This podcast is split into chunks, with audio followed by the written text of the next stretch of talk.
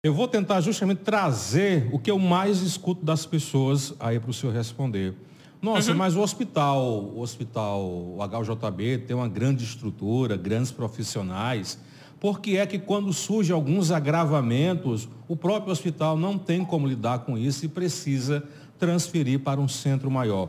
Porque é, é limitado o suporte hoje do, do HUJB, falta uma melhor estrutura, falta mais leitos. O que é que falta dentro do HUJB em especial para dar suporte a essas crianças quando existe um agravamento, é, uma pior no quadro da criança?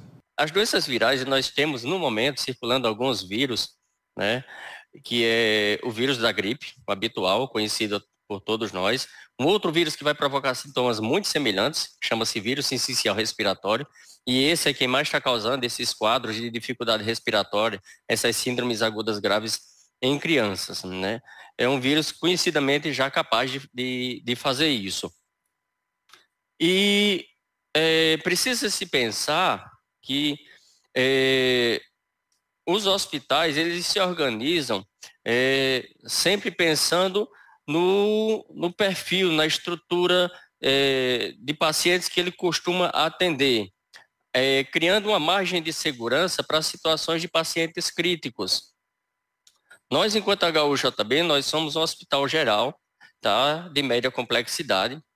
Na nossa programação de expansão, né, temos, já iniciamos esse ano, como foi motivo de reportagem, já foi divulgado socialmente, assinamos já um documento para iniciar esse, esse trabalho de expansão do HJB, onde nós vamos sair dos atuais 51 leitos para 127 leitos. Uma primeira etapa chegando a 80 e a segunda definitivamente aos 127 leitos, já buscando esse hospital de maior complexidade.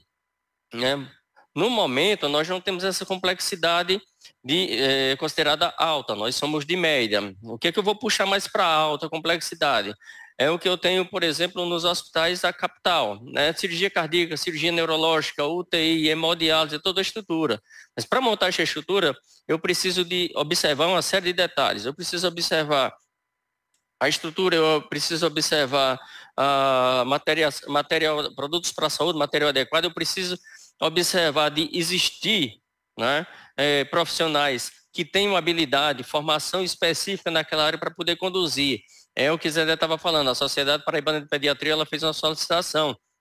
Nem todo pediatra, durante a formação, durante nossa formação pediátrica, nós somos treinados, orientados para cuidar de crianças. Mas quando se fala na terapia intensiva, na UTI pediátrica, já é uma subformação, é o pediatra que resolveu se aprofundar nessa área. Então, nem todos os pediatras, eles buscam um tipo de especialização como essa. Alguns vão fazer dermato, alguns vão fazer endócrino, então não tem muita experiência, não vai ter muito manejo com situações críticas. Isso gera uma certa dificuldade para você compor uma equipe, compor uma estrutura, de forma que você diga que, ah, e aqui, de hoje para amanhã, eu vou abrir aqui essas portas, vou colocar todo mundo, né? É, se tivesse essa facilidade, ótimo. Né? Isso é sempre um pensamento nosso, isso é sempre um planejamento. Inclusive aqui no HUJB nós tivemos uma discussão no início desse ano se a gente não poderia pensar em abrir uma UTI adulta, porque a gente sabe das necessidades, sabe das limitações da nossa região. É. Pensamos também na UTI pediátrica, pensamos, eu consigo intensivista pediátrico, vamos ver se a gente consegue, como é que a gente vai agariar. Vocês vejam a nossa dificuldade, vocês conviveram com isso nos últimos anos, até a escala de pediatra nós temos dificuldade, eu não estou falando do intensivista, o pediatra geral. Hoje nós contamos na escala com 11 profissionais, isso dentro de um concurso com 2.500 pessoas que foram chamadas. Quantos eu consegui? 11.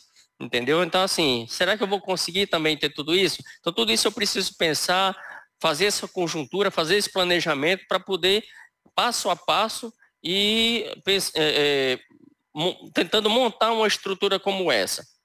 Então, é algo muito trabalhoso, é algo muito detalhista. Não é que o pensamento ele fique parado, não é que é uma inércia, Há sempre as discussões, há sempre levantamento, observando que precisa, temos isso, então ótimo, vamos dialogar com outras instâncias para ver o que é que a gente consegue mais, mas sempre uh, vamos pensar que tem alguns pontos que não dependem só de uma instituição ou de um órgão, depende muito também de você ter o profissional que tenha o interesse no sentido da formação, no sentido de querer se envolver com aquela área específica. Né? Então, tudo isso influi quando se fala em montar uma situação como essa, Caleão.